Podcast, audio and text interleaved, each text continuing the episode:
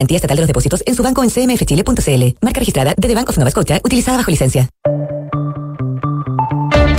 Presentamos Duna en Punto con Rodrigo Álvarez y la participación de Nicolás Vergara.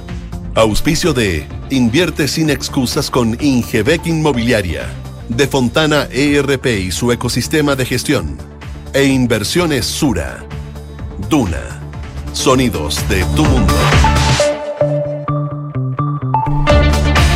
7 de la mañana en punto, son las 7 de la mañana en punto. ¿Cómo están? Bienvenidos a una nueva edición de Dura en Punto que hacemos por la 89.7 desde la ciudad de Santiago, la capital de este país, en jornada de día jueves 29 de diciembre ya del presente año. Prepárese para las altas temperaturas acá en Santiago y en gran parte de la zona central del país. Ya le vamos a contar detalle.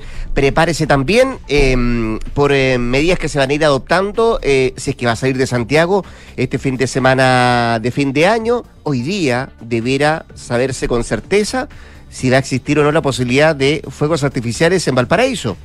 Y ayer la Autoridad de Transportes y Obras Públicas dio a conocer el plan de salida. 450 mil vehículos podrían em, dejar la región metropolitana a diferentes puntos del país, pero el foco centrado, por cierto, en la región de Valparaíso. Vamos a hablar de eso, vamos a hablar de alerta sanitaria extendida hasta marzo por em, las diferentes cepas de Omicron, de lo que está pasando en China, que crece el temor a que sea una variante total y absolutamente nueva. Esto está dado básicamente por la gran cantidad de contagios y muertes que se están produciendo en ese país producto de esta mm, del COVID. Eh, y la decisión que están tomando varios países de ya eh, exigir em, no solamente poner restricciones, sino que también exigir ciertas medidas para quienes llegan desde China a esos eh, destinos. Hablamos de política, bueno, un sinfín de cosas más acá en Duran Punto en esta jornada de día jueves 29 de diciembre. Josefina Stavrakopoulos, ¿cómo te va? Muy bien, ¿y a ti? ¿Todo bien? Oye, estoy preocupada. Mañana se termina todo, ¿ah? Estoy preocupada porque se vienen altas temperaturas hoy día, ¿Y? pero vi también que hay ¿Tormenta portales eléctrica? internacionales, ¿no? Portales que dan cuenta de que enero podríamos tener hasta 39 Sí, grados de lo temperatura. leí ayer. Impresionante, ayer. ¿no? Bueno, hay que estar preparándose mentalmente para recibir enero, que ya está a la vuelta de la esquina. Mentalmente con un plan de estrategia también pensando que esas altas temperaturas es uno de los elementos que genera incendios forestales y, eh, bueno, lo hemos vivido en carne propia eh, en años anteriores, pero particularmente nos deja una enseñanza muy importante lo que pasó eh, la semana pasada en Viña del Mar. De todas maneras, así que bueno, ojalá que eh, los incendios forestales no se generen durante los próximos días porque, bueno, lo hemos visto, es bastante aterrador. Bueno, les cuento a esta hora, el pronóstico del tiempo para Santiago dice que a esta hora hay 14,4 grados de temperatura. La máxima va a llegar hasta los 34, cielos principalmente despejados, así que va a ser mucho calor, pero podríamos tener un descanso para terminar fin de año. La máxima para el viernes va a ser de 30, para el sábado de 26 y al domingo de 28. Así que buenas noticias que no superen los 30 grados, por lo menos acá en la capital, a excepción del día de hoy. Si nos vamos a Viña del Mar y Valparaíso, donde ya varios tienen los ojos puestos, 10 grados a esta hora, máxima de 20, cielos cubiertos, va a ir variando a despejado. Para el fin de semana se esperan máximas en torno a los 20 grados también, acompañado de nubosidad parcial. En Concepción, 12 grados, máxima de 24, cielos despejados, despejados y vientos, sobre todo durante la tarde, de entre 25 a 40 kilómetros por hora. Y por último, les cuento de Puerto Montt, donde nos pueden escuchar en el 99.7, cielos cubiertos, 8 grados, máxima de 19 va a ir variando despejado durante la tarde. El fin de semana se esperan máximas de 20 grados aproximadamente, pero el sábado en la noche, para el día ya de Año Nuevo, se espera lluvia débil, que se va a mantener por lo menos hasta el domingo. Oye, te decía, mira, estoy mirando la dirección meteorológica y claro, hay eventos de altas, tem- altas eh, temperaturas, como tú decías, en gran parte de la zona central, pero también probables tormentas eléctricas en Arica, Parinacota y Tarapacá, y también en las regiones de Coquimbo, Valparaíso y Metropolitana, en el transcurso de esta, de esta jornada. ¿Se concretará? Porque la otra vez nos Vamos a dijeron ver, lo ¿te mismo. acuerdas? Claro, que habían dicho mucho cuidado, lunes precaución, eh, de lunes para Marte, y al final, nada, bueno, pero pendiente de aquellos también respecto al pronóstico del tiempo. Vamos a estar con eh, Nicolás Vergara en un rato más acá en Duran Punto, también con nuestros infiltrados. ¿Quiénes nos visitan hoy, hoy día? Viene la José Tapia, María José Tapia, a contarnos sobre la ENAP, el fracaso de la entrega de gas y las críticas y su ingreso al rubro mayorista. Detalles que nos trae la José Tapia. También estaremos con Juan Pablo Iglesias, que viene a contarnos qué, cuál es el real estado de salud del Papa emérito Benedicto XVI, su figura también la información sobre su estado y por qué su muerte podría ser importante también para el futuro del Papa Francisco, que ayer además había pedido rezar por Benedicto XVI. Eso con nuestros infiltrados en un rato más acá en Durán Punto. 7 con 5, 7 de la mañana con 5 minutos. Acá están nuestros titulares.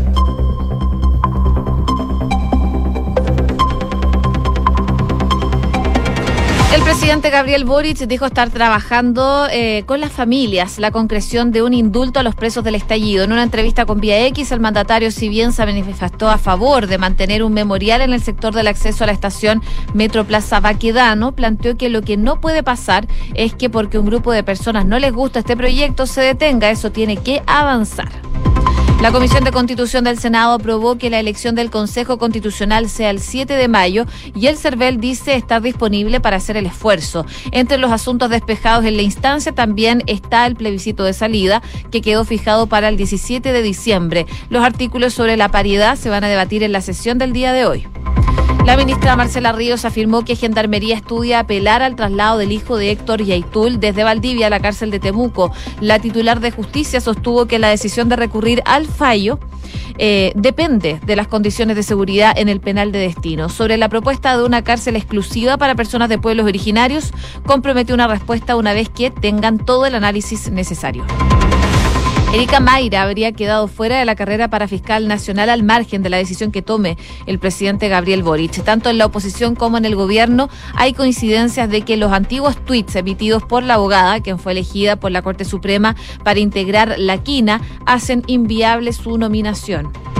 El show de fuegos artificiales en Viña del Mar y Valparaíso continúa en duda. Las autoridades permanecen a la espera de la confirmación respecto a la autorización o no de este evento pirotécnico, mientras desde el rubro turístico han criticado la falta de certezas. El alcalde Jorge Charp dijo sentirse optimista. La PDI investiga un robo en la municipalidad de Santiago que está evaluado en 2 millones de pesos. Hasta el momento solo se tratarían de objetos electrónicos. Y en noticias internacionales, violentas protestas se han registrado durante la madrugada en Santa Cruz, en Bolivia, en rechazo a la detención del gobernador opositor Fernando Camacho. El líder cívico de Santa Cruz, Rómulo Calvo, advirtió que los cruceños no van a claudicar y estarán firmes hasta las últimas consecuencias en la defensa de su mandatario regional. Rusia atacó masivamente a Ucrania con misiles de cruceros desde aviones y barcos. Más temprano, las fuerzas de Kiev reportaron una nueva oleada de ataques en las tropas del Kremlin con drones en las regiones del este y el sur del país durante la noche de este miércoles. 7 con 7. Ya, pues vamos al detalle de lo que está pasando en nuestro, en nuestro país. Em, ha trabajado durante toda esta semana la Comisión de Constitución del eh, Senado y hoy día no va a ser la excepción porque van a seguir los parlamentarios de esa instancia eh, durante esta jornada votando más de 180 indicaciones que fueron presentadas a este proyecto de reforma constitucional que, usted sabe, habilita todo el proceso constituyente en nuestro país. Em, están contra el tiempo los senadores para poder enviar el texto a la sala de la Cámara Alta y después posteriormente que llegue la Cámara de Diputados y que así la moción pueda ser despachada al Congreso la primera semana de enero, es decir, la próxima semana y que permita además esto seguir con el calendario establecido para llevar a cabo todo el proceso. Em, la fecha del plebiscito de salida, los recursos disponibles para campaña, ¿Qué va a pasar con la paridad? Son algunos de los puntos que fueron eh, sometidos a indicaciones el día de ayer y una de las primeras que se aprobó por unanimidad fue establecer el cambio de fecha de la elección de los consejeros constitucionales, que pasa ahora del 14 de mayo, como era en un principio, eh, al domingo 7 de mayo. Lo habíamos conversado durante la semana porque el 14 de mayo era una fecha mm, poco probable que se llevara adelante esto, bueno, por la celebración del Día de la Madre, generaba un conflicto ahí, desde el punto de vista de que a lo mejor poca gente podría ir a votar, a pesar de que el voto obligatorio, bueno, se decide y se aprueba esta indicación de que sea el 7 de mayo entonces la elección de los consejeros. Además, se aprobó por unanimidad acortar el calendario electoral de 120 a 100 días para que además el CERVEL cierre el padrón electoral. Esto le da plazo, por cierto, también al Congreso para despachar la reforma durante las primeras dos semanas de enero para que los plazos ya establecidos se puedan cumplir. También entre otras cosas, se estableció que el 17 de diciembre del año eh, que, mm, que, viene, el 2023, será el día en que se va a realizar el plebiscito de salida del texto de la nueva Carta Magna que proponga este Consejo Constitucional. Y uno de los puntos que más tiempo de discusión tomó fue la discusión y votación de una indicación impulsada por el Partido Republicano que em, buscaba agregar una segunda papeleta en la elección de consejeros constitucionales para consultar sobre la legitimidad del acuerdo por Chile. Eh, era una pregunta paralela que trataba de impulsar republicano, bueno, al final no prosperó. En tanto, en lo relativo, por ejemplo, a las normas e indicaciones por paridad, se acordó que se van a discutir en la sesión de este día jueves. También se decidió dejar para el final lo que dice relación a los escaños para pueblos originarios. Además, los parlamentarios de esta instancia decidieron rechazar todas las indicaciones que buscaban modificar los principios constitucionales establecidos en el acuerdo por Chile para justamente respetar el acuerdo al que llegaron los partidos políticos y también las fuerzas políticas que estuvieron durante esos, em, esos días discutiendo cómo se iba y se iba a determinar este acuerdo constitucional. Así es que se van eh, avanzando en ciertas cosas, se van aprobando algunas indicaciones, rechazando otras y hoy día será una jornada clave también durante gran parte de esta mañana en esa instancia que es la Comisión de Constitución del Senado. Oye, a propósito de acuerdo constitucional, habló el presidente Gabriel Boric en una entrevista con Vía X y él reconoció que no lograron todo lo que buscaban, pero defendió el carácter democrático de los puntos pactados eh, por los partidos, descartando estas acusaciones que había hecho la ex presidenta de la convención, Elisa Loncón, quien calificó esto como un retroceso eh, al siglo XIX, lo que se ha logrado para este acuerdo constitucional.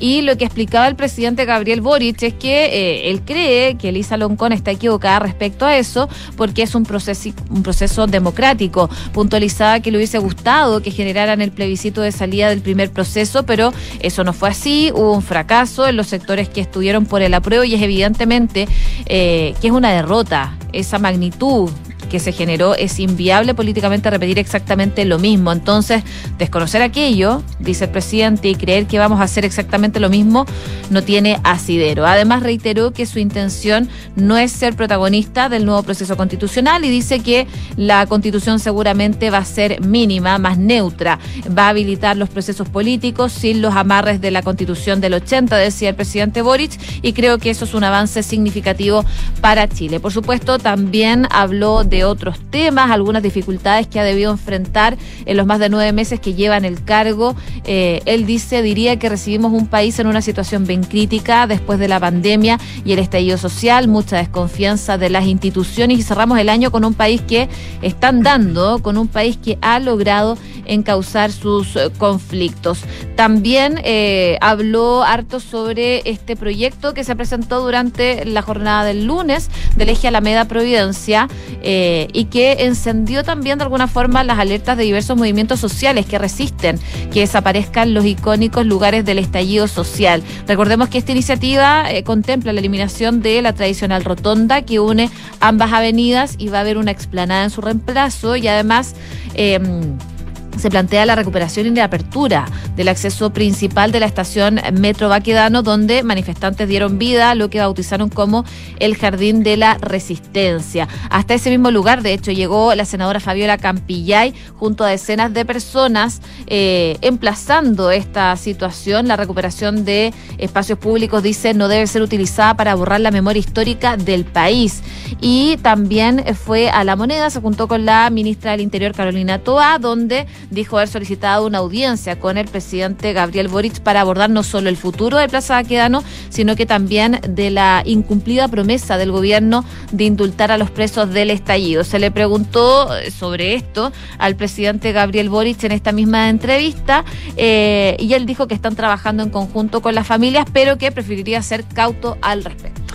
Em, podría indultarse casos bien particulares. Una de las herramientas o los caminos que estaría buscando Interior a propósito de esta situación, eh, se le abre un franco nuevamente al presidente a propósito de aquella promesa que tiene que ver con el indulto a los presos del estallido social. Siete de la mañana con 14 minutos. Estás escuchando Duna en punto. Cambiemos radicalmente de tema, hablemos de COVID-19, hablemos de China, hablemos de lo que están haciendo algunos países en razón de lo que está ocurriendo en el gigante asiático y también las medidas que está tomando nuestro país partiendo porque el ministerio anunció que va a prolongar la alerta sanitaria por la pandemia hasta marzo del próximo año, hasta marzo del 2023.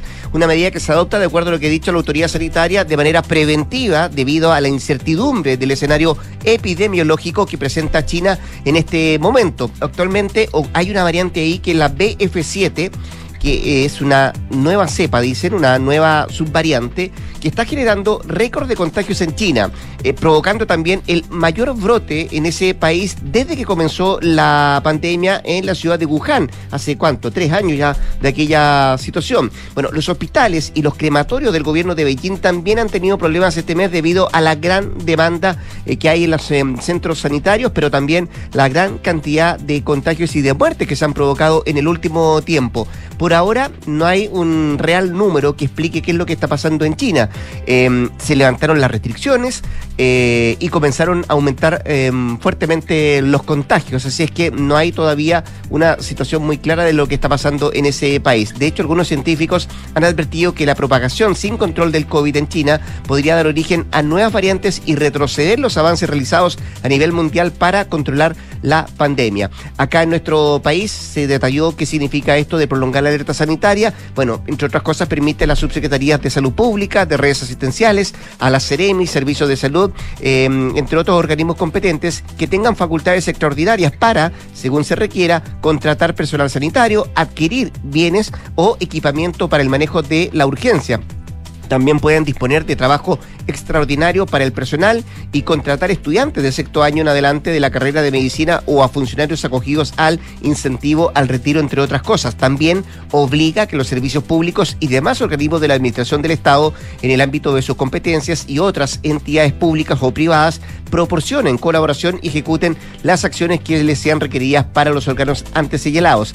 Básicamente lo que hace extender esto también es que entrega más recursos para tomar medidas extraordinarias, pero también es fundamental, dicen algunos, que aquello esté acompañado por un plan de acción para los próximos meses en relación a lo que está ocurriendo en el extranjero. Es decir, van a existir recursos, por cierto, pero em, se necesita también un plan y esos recursos van a fortalecer de alguna manera, em, piden otros, el, proceso de vacunación en nuestro país, la comunicación de riesgo y también eh, el testeo, que son algunas de las cosas que podrían implementarse en razón de cómo se vaya eh, evolucionando esta situación que se está generando en China y a ver cuánto se va propagando la situación que hoy día vive el gigante asiático. En paralelo, hay preocupación a nivel nacional por el tema seguridad. Sabemos que desde el lunes todos los días han sido claves para concretar una de las principales tareas que se autoimpuso el gobierno, que es un acuerdo transversal en seguridad y así cerrar un 2022 marcado por esta materia. Por lo mismo, eh, esta semana la ministra del Interior, el subsecretario de la cartera,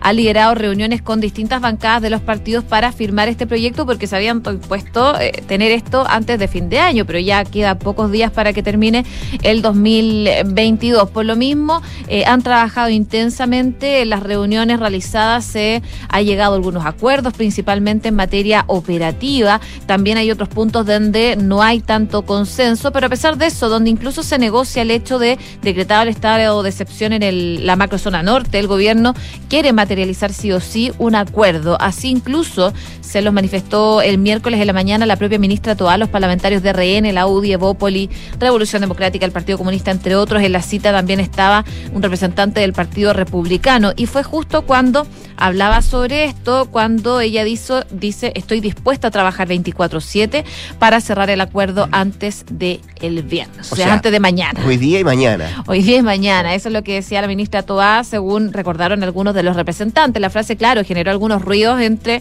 los parlamentarios de la oposición, quienes son los más escépticos en lograr un consenso antes de fin de año. Recordemos que incluso esta semana estuvo reunida con los gobernadores y a la salida los gobernadores se mostraron no conformes mm. finalmente con lo que les había planteado. Pero varios los que no salieron muy contentos con lo que se estaba adoptando, se les estaba quitando, no recursos, pero sí algunas eh, facultades que podían tener los gobernadores. Lo otro es que ayer decían algunos parlamentarios también de, de la oposición es que eh, para qué apurar el proceso, eh, básicamente lo veían como una, una cuestión más eh, comunicacional de parte del, del, gobierno, terminar el año dando a, a, conocer este plan transversal en materia de seguridad, cuando a lo mejor todavía faltan detalles que afinar o algunas cosas que deberían estar en... en Manuel José Sandón decía ahí. que faltaba profundizar algunos Así es. Temas. Ya, 7 con 19. Escuchas, Duna en punto. Oye, vamos rápidamente a Bolivia porque las últimas 24 horas han estado marcadas por violentas manifestaciones y protestas en la región de Santa Cruz, que es la de mayor tamaño y el motor económico de ese país, tras la detención de Luis Fernando Camacho, líder opositor y gobernador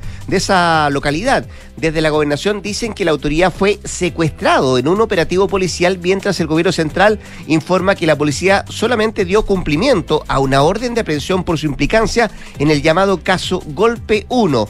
Eh, ¿Qué decir de Camacho? Bueno, tomó notoriedad en el año 2019 al liderar en Santa Cruz, su región, las protestas por las denuncias del supuesto fraude electoral a favor del entonces presidente Evo Morales en los fallidos comicios generales de ese año. Ese conflicto derivó en la renuncia de Morales a la presidencia, lo que para el actual gobierno de Arce y el oficialismo fue un supuesto golpe de Estado en su contra y por eso la investigación eh, que se ha llamado Golpe 1 en contra de Camacho y la aprehensión de la cual hoy día da cuenta el gobierno central eh, llevada de efecto por parte de la policía boliviana, aun cuando desde Santa Cruz acusan que fue secuestrado su gobernador. Bueno, además de ese proceso, también hay en su contra numerosas denuncias del oficialismo por la huelga de 36 días cumplidas en Santa Cruz entre octubre y noviembre de este año para exigir la pronta realización de un censo en, de la población que no se ha llevado adelante durante el último tiempo y era algo que estaba pidiendo justamente Camacho.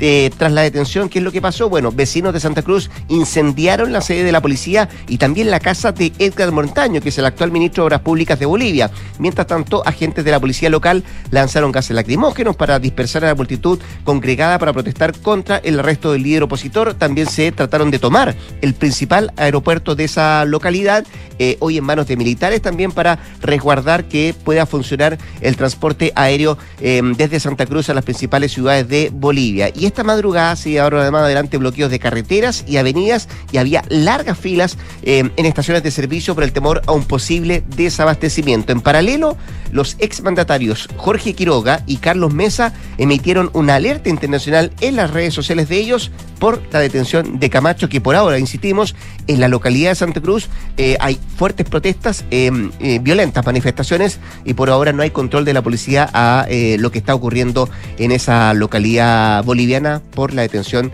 de Luis Fernando Camacho, el gobernador de esa localidad. 7 con 21. En Duna en Punto le tomamos el pulso a la economía.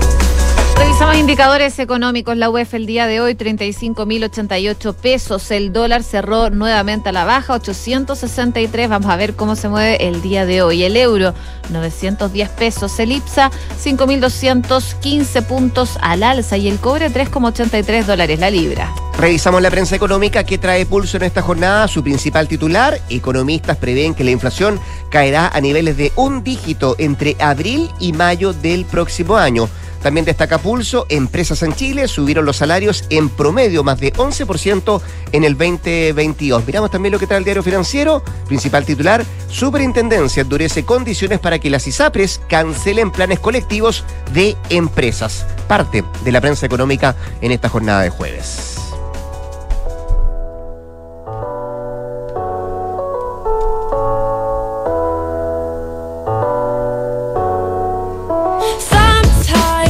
Estamos escuchando a Pink que rindió homenaje a uno de sus hijos, que lo llamó el hijo milagroso, a Jamison Moonheart en su sexto cumpleaños. A través de Instagram, la cantante eh, escribió emotivas palabras. Dijeron que no podíamos tenerte y aquí estás. Tenerte conmigo explotó mi cabeza y mi corazón y me hizo más grande. Eres un milagro, dedicó Pink a su hijo pequeño. Así que buenas noticias para Pink y para su hijo que cumple seis años y lo celebró a través de redes sociales, como ya se hace todo últimamente, ¿no? Se celebra todo a través de redes sociales. Todo a través de redes sociales. Ya, pues con la música de Pink, esta cantante estadounidense, nos vamos a hacer un corte comercial. Antes de la pausa le cuento dos cosas. Que la José Tabracópulos vuelve a las 8 de la mañana y lo segundo es que invierte sin excusa con Ingebec Inmobiliaria. Ahora te ayudan a comprar un departamento en verde o con entrega inmediata, pagando el pie hasta en 48 cuotas sin intereses. Descubre Este más beneficios en ingebecinmobiliaria.cl. Y en Inversiones Sura saben que cada decisión financiera que tomas lo haces para un mejor futuro. Y es por esto que junto a un equipo de expertos te asesoran para hacer crecer tu patrimonio. Descubre las soluciones que tienen para ti en inversiones.sura.cl. El poder de tus decisiones crea futuro. Nos vamos al corte comercial.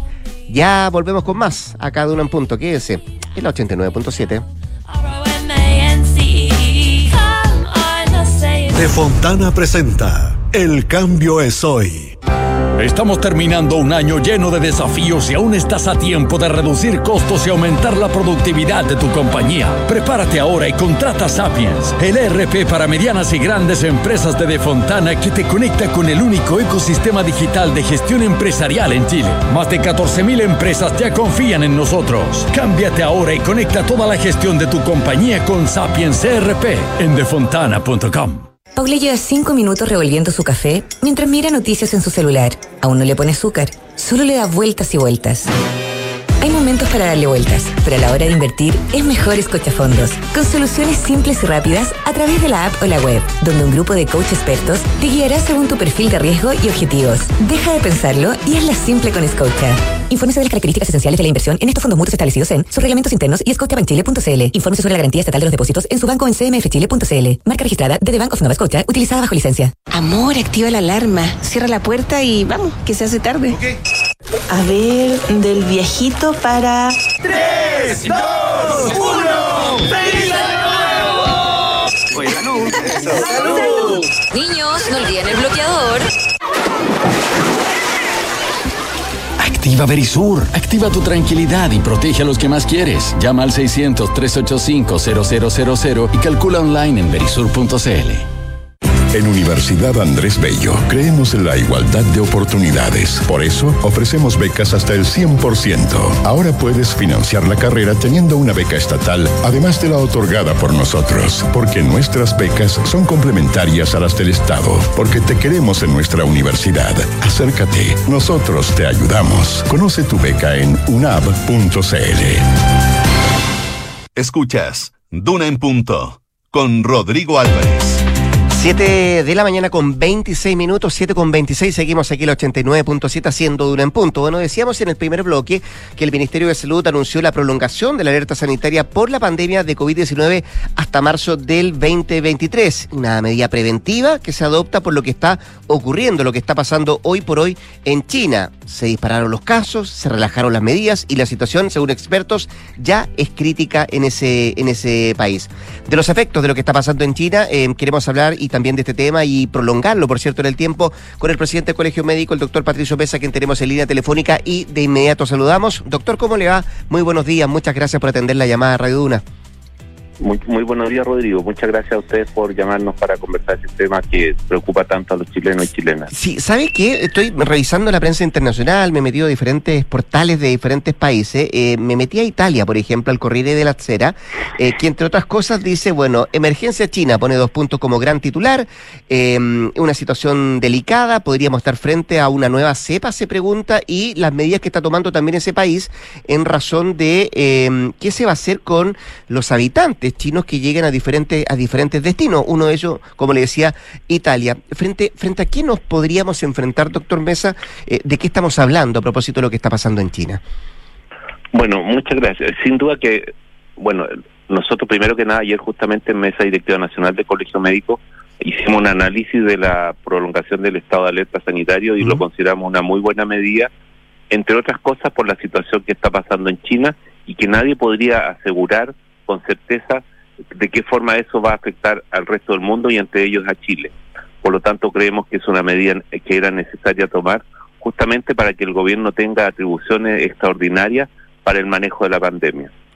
Ahora, ¿cómo va a comportarse esta pandemia, esta nueva variante que se está mencionando en China, que está que es muy contagiosa, mm. pero aparentemente no está demostrando ser más provocar cuadros más graves que las variantes previas? Y lo que es importante, también tendría utilidad la vacuna bivalente, que es la que se está administrando actualmente en Chile. Por lo tanto, desde ese punto de vista, tenemos que estar un poco más tranquilos, pero tomar medidas para prevenir y estar en condiciones de poder enfrentar cualquier situación con respecto a esta variante que está en China. Ya, entonces eso, eso es importante, doctor, porque eh, probablemente, como usted destaca, si es eh, tan contagiosa como se está diciendo, lo más probable es que logre ingresar a nuestro país o en algún minuto eh, tengamos algún caso de esa variante ingresando a nuestro país. La pregunta es, ¿por dónde partir, doctor? ¿Cuál debería ser la estrategia que deberíamos ya empezar a analizar o, o plantear para, para los próximos meses? Esto tiene que ver con fortalecer el proceso de vacunación, tiene que ver con realizar más testeo, tiene que ver con comunicación de riesgo. ¿Por, por dónde se parte, doctor? Bueno, yo creo que ahí hay dos cosas que nosotros consideramos importantes. Una de ellas, fortalecer la vacunación en Chile, sobre todo las personas que tienen mayores factores de riesgo para presentar cuadros graves. Recordemos que la vacuna, más que para evitar nuevos contagios, lo que busca, lo que se busca con la, la vacuna es evitar requerir hospitalizaciones, enfermar gravemente, que requerir, por lo cual uno tenga que llegar a una cama de cuidados intensivos o a ventilación mecánica, o en el peor de los casos, casos a fallecer. Por lo tanto, eso es lo que busca la vacunación, por lo tanto, el llamado como colegio médico a todo el mundo es justamente vacunarse los que tengan indicación lo antes posible. La quinta dosis o la dosis anual bivalente está a disposición para las personas mayores de 60 años que tengan enfermedades crónicas, personal de salud, por lo tanto nuestro llamado es seriamente a que no solo pensando en uno, sino que también en el bienestar de todos y de la red hospitalaria en su conjunto, que nos vacunemos lo antes posible. Y eso probablemente podría marcar una diferencia en lo que está sucediendo en China, donde el porcentaje de vacunación no es alto, es más bien Claro, bajo, sí. y donde además hay mucha gente que nunca estuvo expuesta al virus porque Mm. estuvo totalmente aislada. Claro. En cambio, en nuestro país ya hay un porcentaje importante de personas que han logrado tener inmunidad en contra del virus, incluyendo a esta nueva variante, ya sea porque tuvieron la enfermedad propiamente tal o porque están vacunados. Claro, o sea, esa mezcla de las cosas que está pasando en China con poca vacunación y con gente con cuarentenas muy extensas fue también lo que gatilló este aumento, este aumento de casos. Eh, doctor, Ah, hoy por hoy, casos graves, entre otras cosas, Claro. porque la población de China también Mm. es bastante mayor. claro que sí. Es Y lo otro que me decías tú, Rodrigo, con respecto a las otras cosas que hay que hacer es la comunicación de riesgo. Ya. Debemos insistir que a pesar de que se han levantado algunas restricciones, como por ejemplo el, el uso de la mascarilla en lugares públicos, debemos seguir insistiendo en que debemos privilegiar actividades en lugares que estén al aire libre o muy bien ventilados. Mm.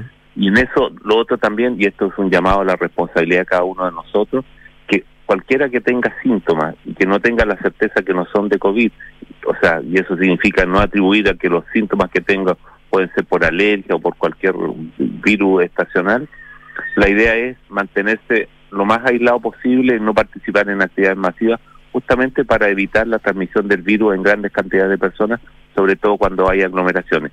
Y además, las personas que tienen síntomas, lo ideal es que usen mascarilla, justamente más que para protegerse ellos, sino que para proteger al resto, sobre todo si son personas adultos mayores o personas con patologías crónicas. Estamos conversando con el presidente del Colegio Médico, el doctor Patricio Mesa. Doctor, hoy por hoy sabemos cuánta gente falta que se vacune en nuestro país.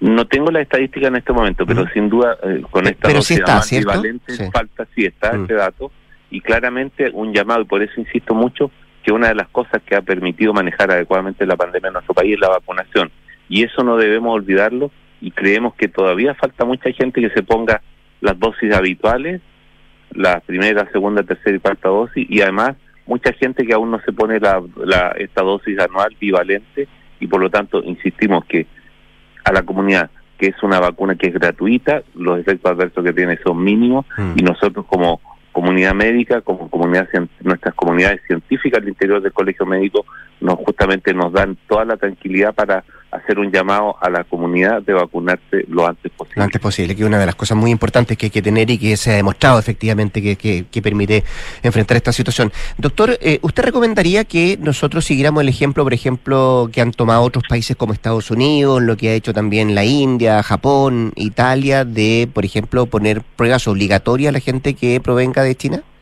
y quiere ingresar a nuestro país? Yo creo que eso hay hay que hacer un análisis realmente cuál es el impacto que tiene aquello. ¿Ya?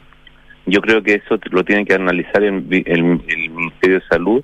En este momento no tengo los antecedentes. Yo sé que en Europa muchas de las personas que están llegando provenientes de países con esta variante entran con contagiadas, pero por lo mismo, como es muy difícil lograr evitar que en algún momento entre esta variante a nuestro país, justamente la idea es tener a nuestra po- la población Mm. lo más preparada posible para enfrentar la llegada de esta, de esta variante. Yo, le, yo país. le- yo le comentaba, por ejemplo, lo que traía la prensa italiana, que, que ya dice se implementó el testeo a las personas que vengan desde China o que estén saliendo desde China y que estén llegando o ingresando a Italia como primera medida y segundo, los positivos a cuarentena. Así, no, de todas maneras los positivos se tienen que ir a cuarentena y obviamente las personas sintomáticas también, mientras no se demuestre que lo que está provocando los síntomas no sea justamente eh, el COVID. Em, Estamos conversando con el presidente del Colegio Médico, el doctor Patricio Mesa. Doctor, eh, ¿tenemos vacuna para hacer frente a esa variante de la cual se habla que supuestamente está en China, la BF7?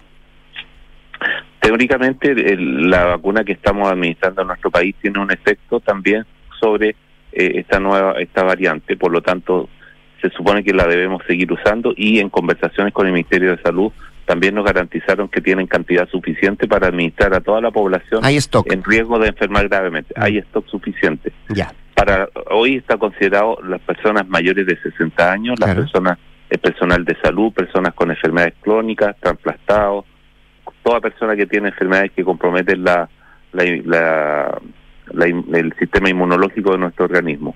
Todos ellos tienen indicación de vacunarse y hay vacunas para todos, por lo tanto el llamado es a ir a vacunarse Sí. lo antes posible. Y esto es lo importante que disminuye el riesgo de enfermar gravemente, por lo tanto impide o disminuye la posibilidad que se requieran hospitalizaciones. Y eso tiene un efecto también positivo que es secundario, que en la medida que requeramos menos hospitalizaciones por COVID, tenemos más disponibilidad de camas para ser ocupadas en disminuir las listas de espera Mm. que requieren hospitalizaciones, que hoy en nuestro país también son una prioridad sanitaria. Y obviamente esta, esta prórroga del estado de alerta sanitaria también da la posibilidad que el personal habitual de salud esté ocupado en las listas de espera y con el personal que se contrata en forma adicional para el manejo de la pandemia podamos seguir ocupándonos justamente del manejo de esta No, de esta pandemia. Sin lugar a una buena medida esto porque no solamente se trata de recursos que permiten la contratación, como usted dice, también de, de nuevo personal. Bueno, esto se va a extender hasta marzo del 2023. La pregunta, Así es. doctor, eh, de todo lo que estamos hablando, eh, el plan, la estrategia, los recursos adicionales que permite también extender esta alerta sanitaria, ¿es pensando en los próximos meses que vienen o usted cree que eh, tenemos que poner el foco en el próximo invierno a propósito de, lo, de, de todo lo que está pasando en China? Bueno, también, y en eso su- nosotros entendemos que el Ministerio debe estar elaborando, ya lo tiene elaborado, un plan justamente de manejo de lo que son los próximos tres meses y también previendo lo que podría ser el invierno, donde probablemente pudiésemos tener un recrudecimiento de la situación o a la aparición de los virus estacionales habituales que generalmente tensionan gravemente, seriamente el sistema sanitario, sobre todo las hospitalizaciones y los sistemas de urgencia. Mm. Por lo tanto, nosotros esperamos que se dé a conocer lo antes posible el plan, justamente la estrategia de comunicación de riesgo, el plan de vacunación y una serie de medidas que involucran a la red asistencial, justamente para ver cómo estamos preparados para varios escenarios y paralelamente prepararnos, por un lado, para manejar las listas de espera, pero por otro lado también para estar totalmente preparados para enfrentar adecuadamente un invierno donde no es fácil poder predecir cuál va a ser el comportamiento del COVID y de los otros virus estacionales. Y ya, eso, eso es lo interno. Solamente me queda una duda respecto a lo que usted piensa como colegio médico, doctor, de lo que deberíamos hacer en el aeropuerto. Eh, por ahora usted dice no medidas adicionales de lo que se ha hecho No lo habitualmente. hemos- ¿no? Hasta el momento no, nosotros no tenemos antecedentes de que esa sea una medida que en este momento pudiese evitar que entre la variante de Chile. Perfecto. Pero lo más probable es que en algún momento va a entrar, por lo tanto el Va llamado a a la haber que comunidad aplicarla. pues. Mm. hay que aplicar y por lo tanto, no, y lo que hay que hacer es que nosotros nos preparemos por si llega la variante a Chile y Mm. con eso a través de la comunicación de riesgo, a través de la optar por lugares ventilados, uso de mascarilla en lugares donde no existan estas condiciones de ventilación y también obviamente la vacunación que creemos que es fundamental. Bien, pues el doctor Patricio Mesa, presidente del Colegio Médico, conversando esta mañana con Duna. Doctor, muchas gracias por su tiempo eh, y desearle un fin de año. ¿ah? Muchas gracias, igualmente muy feliz año y todos a cuidarnos, a pasarlo bien. Así que nos vemos el próximo año. Un abrazo, doctor, que te Chao, Rodrigo, Adiós. bien. Chao, chao. Igualmente. 7 con 38. Vamos a la pausa. Conecta la gestión de tu empresa con Sapiens ERP y tu área de gestión de personas con Senda. Ambas soluciones de Fontana y su ecosistema de gestión empresarial. Integra todos los procesos de tu compañía en defontana.com. El corte comercial y el regreso acá en el estudio. Nicolás Vergara, Juan Pablo Iglesias y también la José Tapia. Nuestros infiltrados se vienen en Duna en Punto. En Ingebec Inmobiliaria te ayudamos a comprar un departamento en verde o con entrega inmediata, pagando el pie hasta en 48 cuotas y sin intereses. Evalúate y obtén una asesoría profesional para invertir con nuestros asesores y accede a esta u otras promociones. ¿Qué esperas? Invierte sin excusas y llega a la meta con un buen pie. Ingebec Inmobiliaria, tu inversión, nuestro compromiso. ¿Tus inversiones están creando el futuro que quieres? Sí, y no solo el mío, también el de mi familia. ¿Tu patrimonio está protegido? Sí, porque elijo asesorarme con expertos. El poder de tus decisiones crea futuro. Por eso en Inversiones Sura te asesoramos con soluciones personalizadas y con la mayor oferta de inversión del mercado. El poder de tus decisiones crea futuro. Sura. En la Universidad del Desarrollo, el futuro está más cerca. Contamos con la mejor tecnología en laboratorios y salas de clases para que experimentes nuevas formas de aprender. Podrás acceder a intercambios y doble grado en prestigiosas universidades extranjeras y mientras estudias te incorporarás tempranamente al mundo laboral. Universidad del Desarrollo, acreditada en nivel de excelencia por seis años en todas las áreas. Decide, desarrolla, impacta. Amor, activa la alarma, cierra la puerta y vamos, que se hace tarde. A ver, del viejito para... ¡Tres, dos, uno! ¡Feliz año nuevo! Oye, salud. ¡Salud! Niños, no olviden el bloqueador. Activa Verisur. Activa tu tranquilidad y protege a los que más quieres. Llama al 600-385-0000 y calcula online en verisur.cl. Escuchas Duna en punto. Duna 89.7.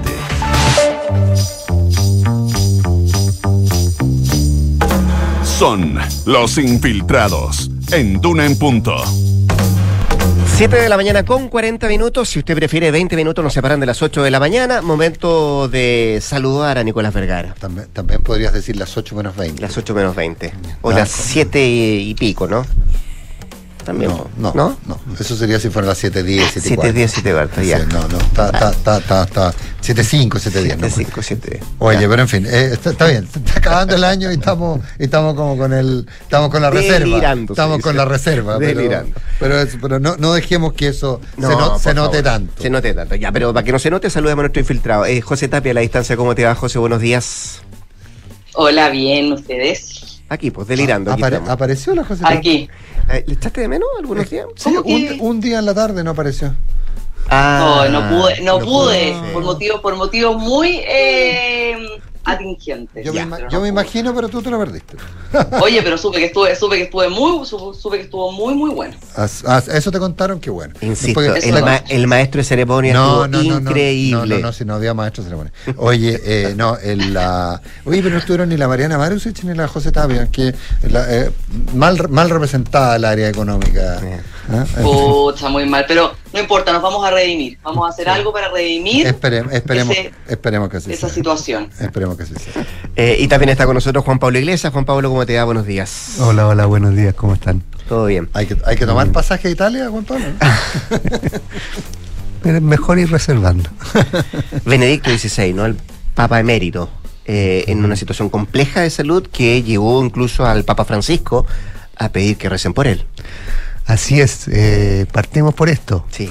Eh, así es, ayer eh, eh, el mundo se sorprendió, digamos, con la, la- la- lo que dijo el Papa eh, Francisco después de la, de la audiencia general, llamando a rezar por el por el Papa emérito y después en la sala de prensa el Vaticano salió, sacó una declaración diciendo que efectivamente la situación se había empeorado. Eh, ahora, eh, y eso el, el propio Papa Francisco fue después a ver a, a- a Benedicto XVI, al Papa Emérito, al, al monasterio donde vive en, en- el Vaticano. Pero eh, más allá de eso, lo que se sabe hasta ahora o lo que han eh, comentado eh, algunos vaticanistas en Roma que tienen contacto con gente que ha estado o, tiene más llegada a, la situación en el monasterio donde está viviendo el Papa Emérito desde hace ya casi 10 años. Ha sido más papa emérito que papa eh, formal, digamos. Estuvo Sí, a la- 8 años a- en el A papado. la gente se le olvida que eran unos papados más breves. O sea, hay, hay un- algunos mucho más breves, pero de la época reciente, es decir, desde los pibos para adelante, eh, y te digo que el anterior también es uno, es uno de los más recientes. de Ah, los- sí, así De es. los más- de los más de los- breves. de los más breves. Y, y, claro, el, el de, el de Juan 23 fue un, un papado relativamente breve, pero con mucho efecto, eh, por lo tanto se, re- se recuerda mucho. Pero Eh, duró O menos, espérate. menos, Porque se enfermó, menos, como seis años. Seis, seis años, sí, toda razón. Eh, pero pero lo, lo más sorprendente, y perdón, y este es un paréntesis, es que este Papa está por cumplir 96 años, es Papa emérito, eh, se retiró hace 10 eh, y cuando se retiró dijo que era por, porque su salud no le permitía, una de las razones, eh, llevar a cabo su, su, su, su labor eh, de, buena manera. Pero irónicamente, si es que fuera Papa todavía, sería uno de los papas más longevos de la historia, porque el León XIII, que murió a los 93 años, era uno de los más que había reinado más, digamos, o hasta más edad. Este llegaría hasta los no- casi 96. Eh, pero bueno, cerrando ese, ese, ese paréntesis, lo que se sabe sobre el, el- el- Papa emérito es que evidentemente está en un estado de salud muy delicado, lleva, eh, como decía, casi 96 años, eh, es una persona que está... eh, pasa eh, por estados de sopor, según lo que muchos dicen, eh, habla muy poco, tiene un problema renal que se complicó en el último tiempo y además siempre tuvo un problema cardíaco, tiene un marcapaso que se le, se le arregló en el último tiempo. Por lo tanto, está en un estado de, muy débil. Algunos decían que, que la situación no ha cambiado mucho lo que estaba la semana pasada. Por eso les sorprendía eh, la- la- la- las palabras del Papa Francisco ayer. Pero, pero al margen de eso, es una persona que está en un estado eh, muy, muy frágil y muy débil. Por lo tanto, eh, es evidente que un desenlace fatal puede ser inminente. Digamos, en esas situaciones es difícil prever lo que, lo que podría pasar. Por lo tanto, es evidente que.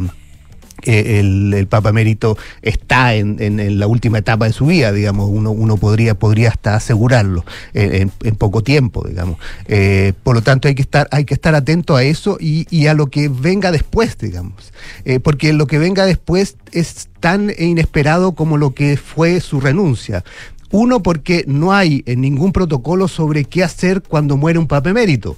Hay un protocolo cuando muere un papa, eh, se destruye su anillo, se declara sede vacante, se cierran sus aposentos, se inicia el proceso para el cónclave. Todo eso está claramente eh, detallado, digamos. Hay hasta un, un- pequeño librito donde, de sede vacante donde está explicado todo el proceso de lo que hay que hacer en el Vaticano una vez que muere el Papa. Pero no hay nada con respecto a qué pasa cuando muere un Papa emérito. Eh, por lo tanto, eso es un espacio desconocido donde eh, no ni siquiera el Vaticano se ha referido a eso, ha hablado sobre eso, eh, qué hacer o qué van a, cuáles van a ser los actos y las ceremonias una vez que muera el Papa emérito. El, el Papa, cuando muere el Papa eh, formal, digamos, eh, hay un periodo de nueve días de luto, eh, el, el cuerpo se, se, se pone en, el- en la Basílica de San Pedro, donde la gente o los fieles pueden ir a verlo, está todo, esa, todo ese ceremonial, que en este caso muchos plantean que evidentemente esos nueve días probablemente no, no estén, pero no hay que olvidar que el Papa emérito fue un jefe de Estado, por lo tanto, en su ceremonia de funeral probablemente van a ir eh, otros jefes de Estado a despedirlo. Eh, así que también hay que considerar ese, ese elemento eh, de lo que pueda pasar una vez que, el Papa fallezca, el Papa Benedicto fallezca. Pero, pero hay muchas, muchas dudas todavía sobre lo, lo que va a pasar. Esa es una de las dudas y uno de los del espacio desconocido que se abriría una vez que, que- muera Benedicto XVI. Y el otro es qué va a pasar con el Papa Francisco. El Papa Francisco ha insistido mucho desde, incluso desde que, desde que llegó, que, eh, y eso lo instaló evidentemente eh, Benedicto XVI, que la renuncia de un papa ya no es, no es algo raro, eh, la renuncia de un papa puede incluso convertirse en algo normal, eh, por lo tanto el propio Papa Francisco ha dicho que él no descarta eso, incluso en una reciente entrevista hace pocos días en el diario ABC de España contó que él apenas llegó, había escrito una, una carta de renuncia cosa que también habían escrito sus antecesores, más allá de, de que eh, solo Benedicto XVI eh, renunció. Eh, pero ya era un hecho la señal que daba al anunciar que, o al contar que había esta carta de renuncia.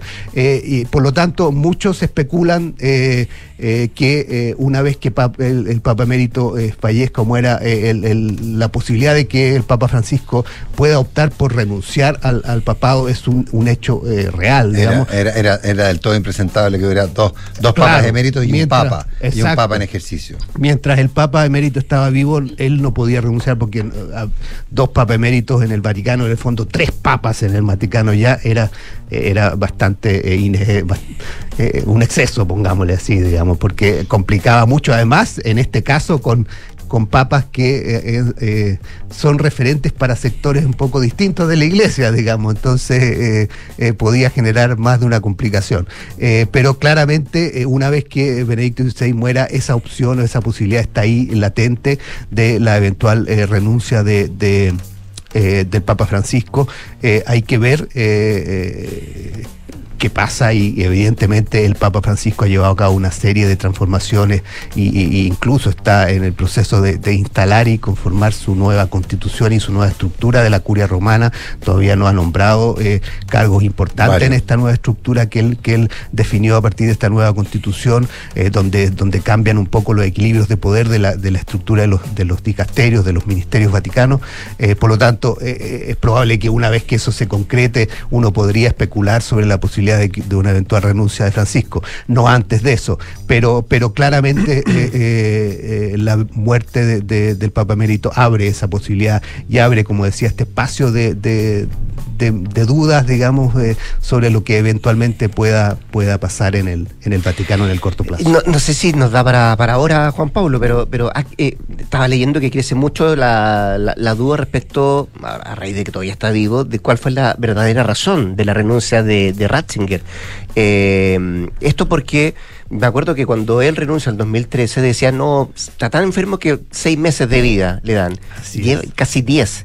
Es más, ha estado más como emérito que regente.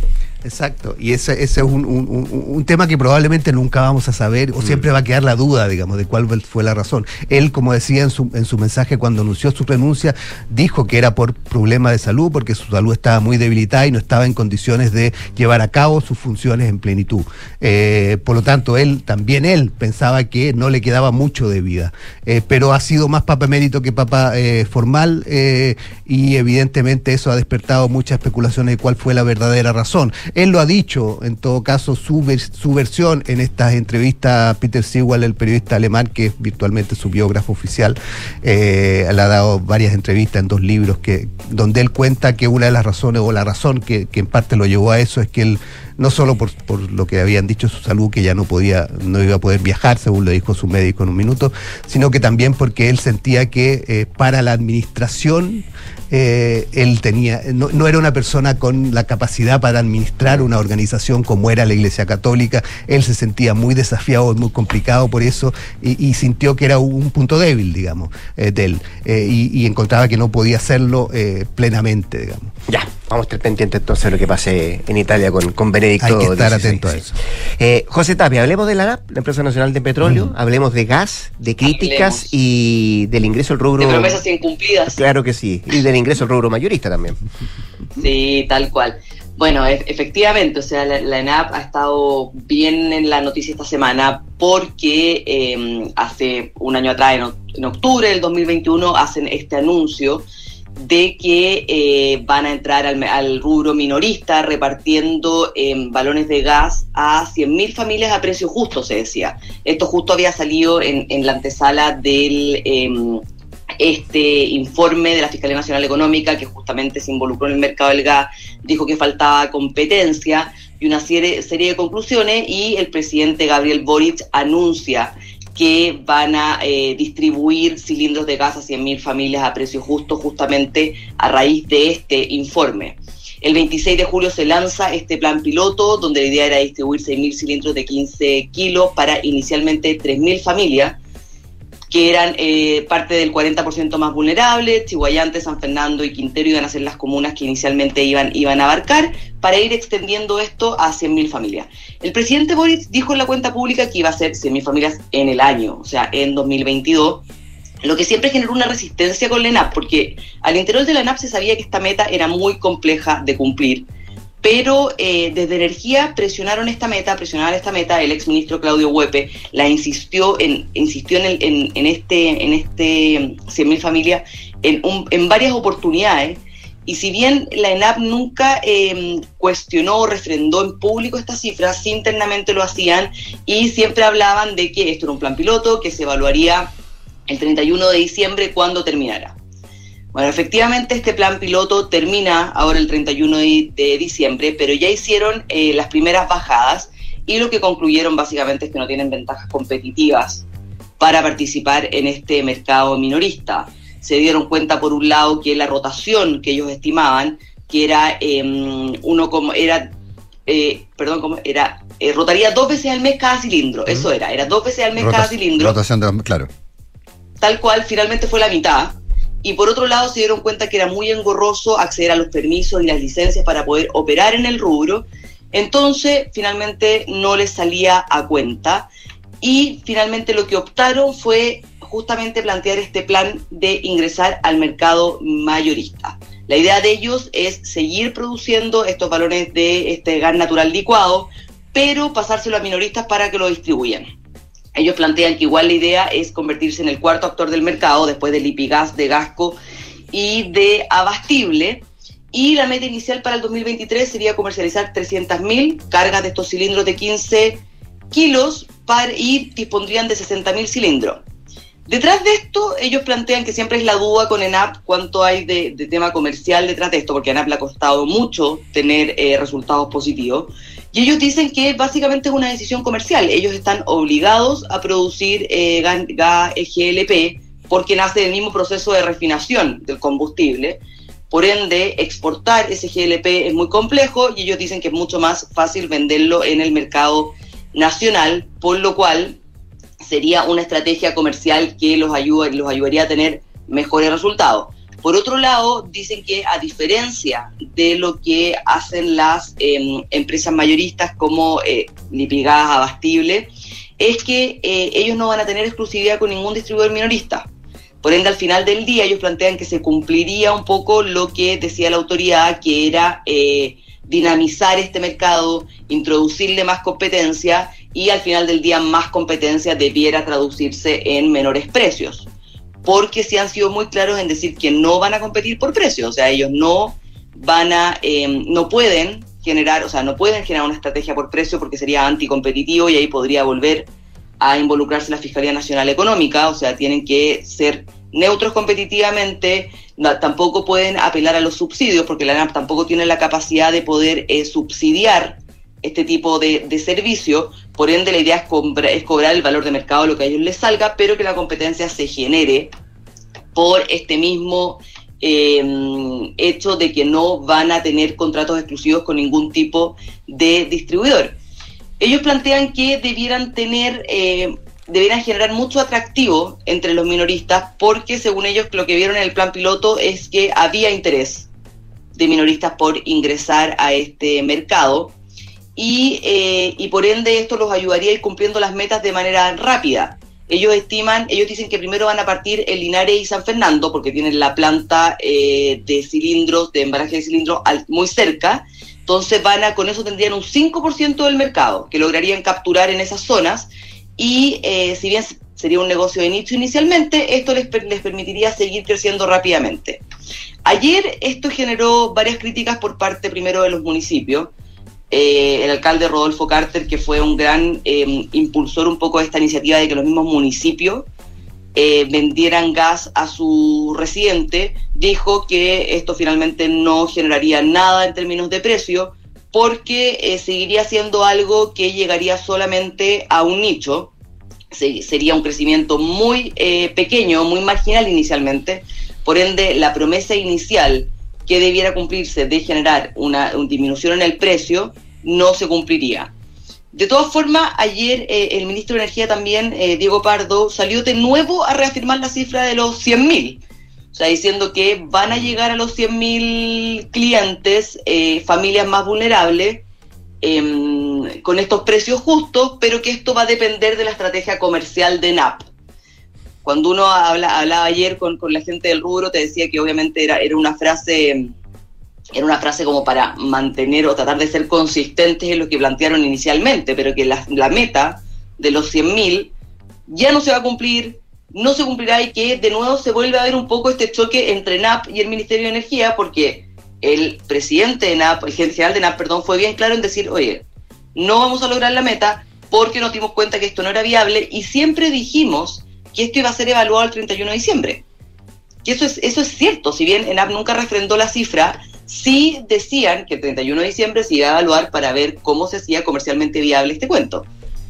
Eh, pero el ministro de Energía siguió insistiendo ayer con la cifra que eh, ya en ENAP tienen claro de que es imposible y por eso mismo hacen esta arremetida en el mercado mayorista que para ellos le hace mucho más sentido comercial que intentar competir en un rubro que al final eh, puede volver a poner a la compañía en una situación financiera compleja como ya ha ocurrido en otras intervenciones eh, que se le ha pedido NAP en otros periodos, ¿te acuerdas en algún minuto que se le exigió mantener el valor del diésel eh, para, para, evitar conflicto con los camioneros? O sea, eh, el usar a ENAP como una herramienta política, si tú quieres, eh, o de estabilidad social, por llamarlo de otra manera, ha, ha, tenido malos resultados. ¿sí?